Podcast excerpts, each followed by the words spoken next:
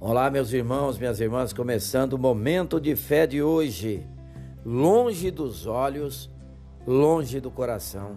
Jeremias capítulo 23, versículo 23, que diz assim: Sou eu Deus apenas de perto, diz o Senhor, e não também Deus de longe?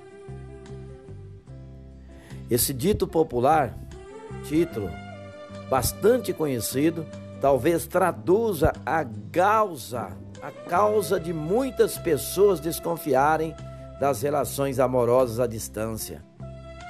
A proximidade presencial parece ser determinante para a conduta e sentimentos de muitas pessoas.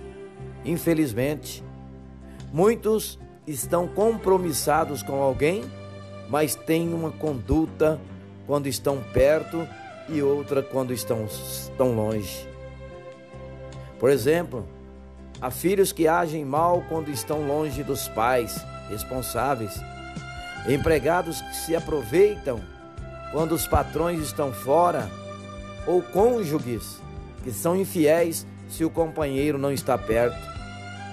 Foi assim também com os israelitas no deserto, quando se queixaram Arão por não verem a Deus nem Moisés que estava no monte recebendo a lei do Senhor. Pecaram, foram infiéis ao Senhor e construíram um bezerro de ouro, porque pensaram que Deus estava longe. A vida do cristão não deve ser assim, principalmente a sua comunhão com o Senhor. Ele é o Deus de perto e também de longe. O nosso relacionamento com Cristo é baseado no amor e na confiança e não na vista. Embora não o possamos ver e tocar, pela fé caminhamos em Sua companhia, mantendo o Senhor no coração. Ele, somente Ele nos amou primeiro, por isso nós também o amamos. Vamos falar com Deus agora. Peça a Ele, Senhor meu Deus e Pai.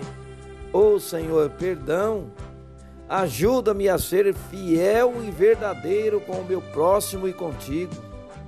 Que a sinceridade e a verdade guiem a minha conduta, mesmo quando não tiver ninguém por perto. Tu és Deus de perto e de longe, Senhor. Ajuda-me a não me afastar de ti hoje e sempre. Em nome de Jesus, que assim seja. Amém.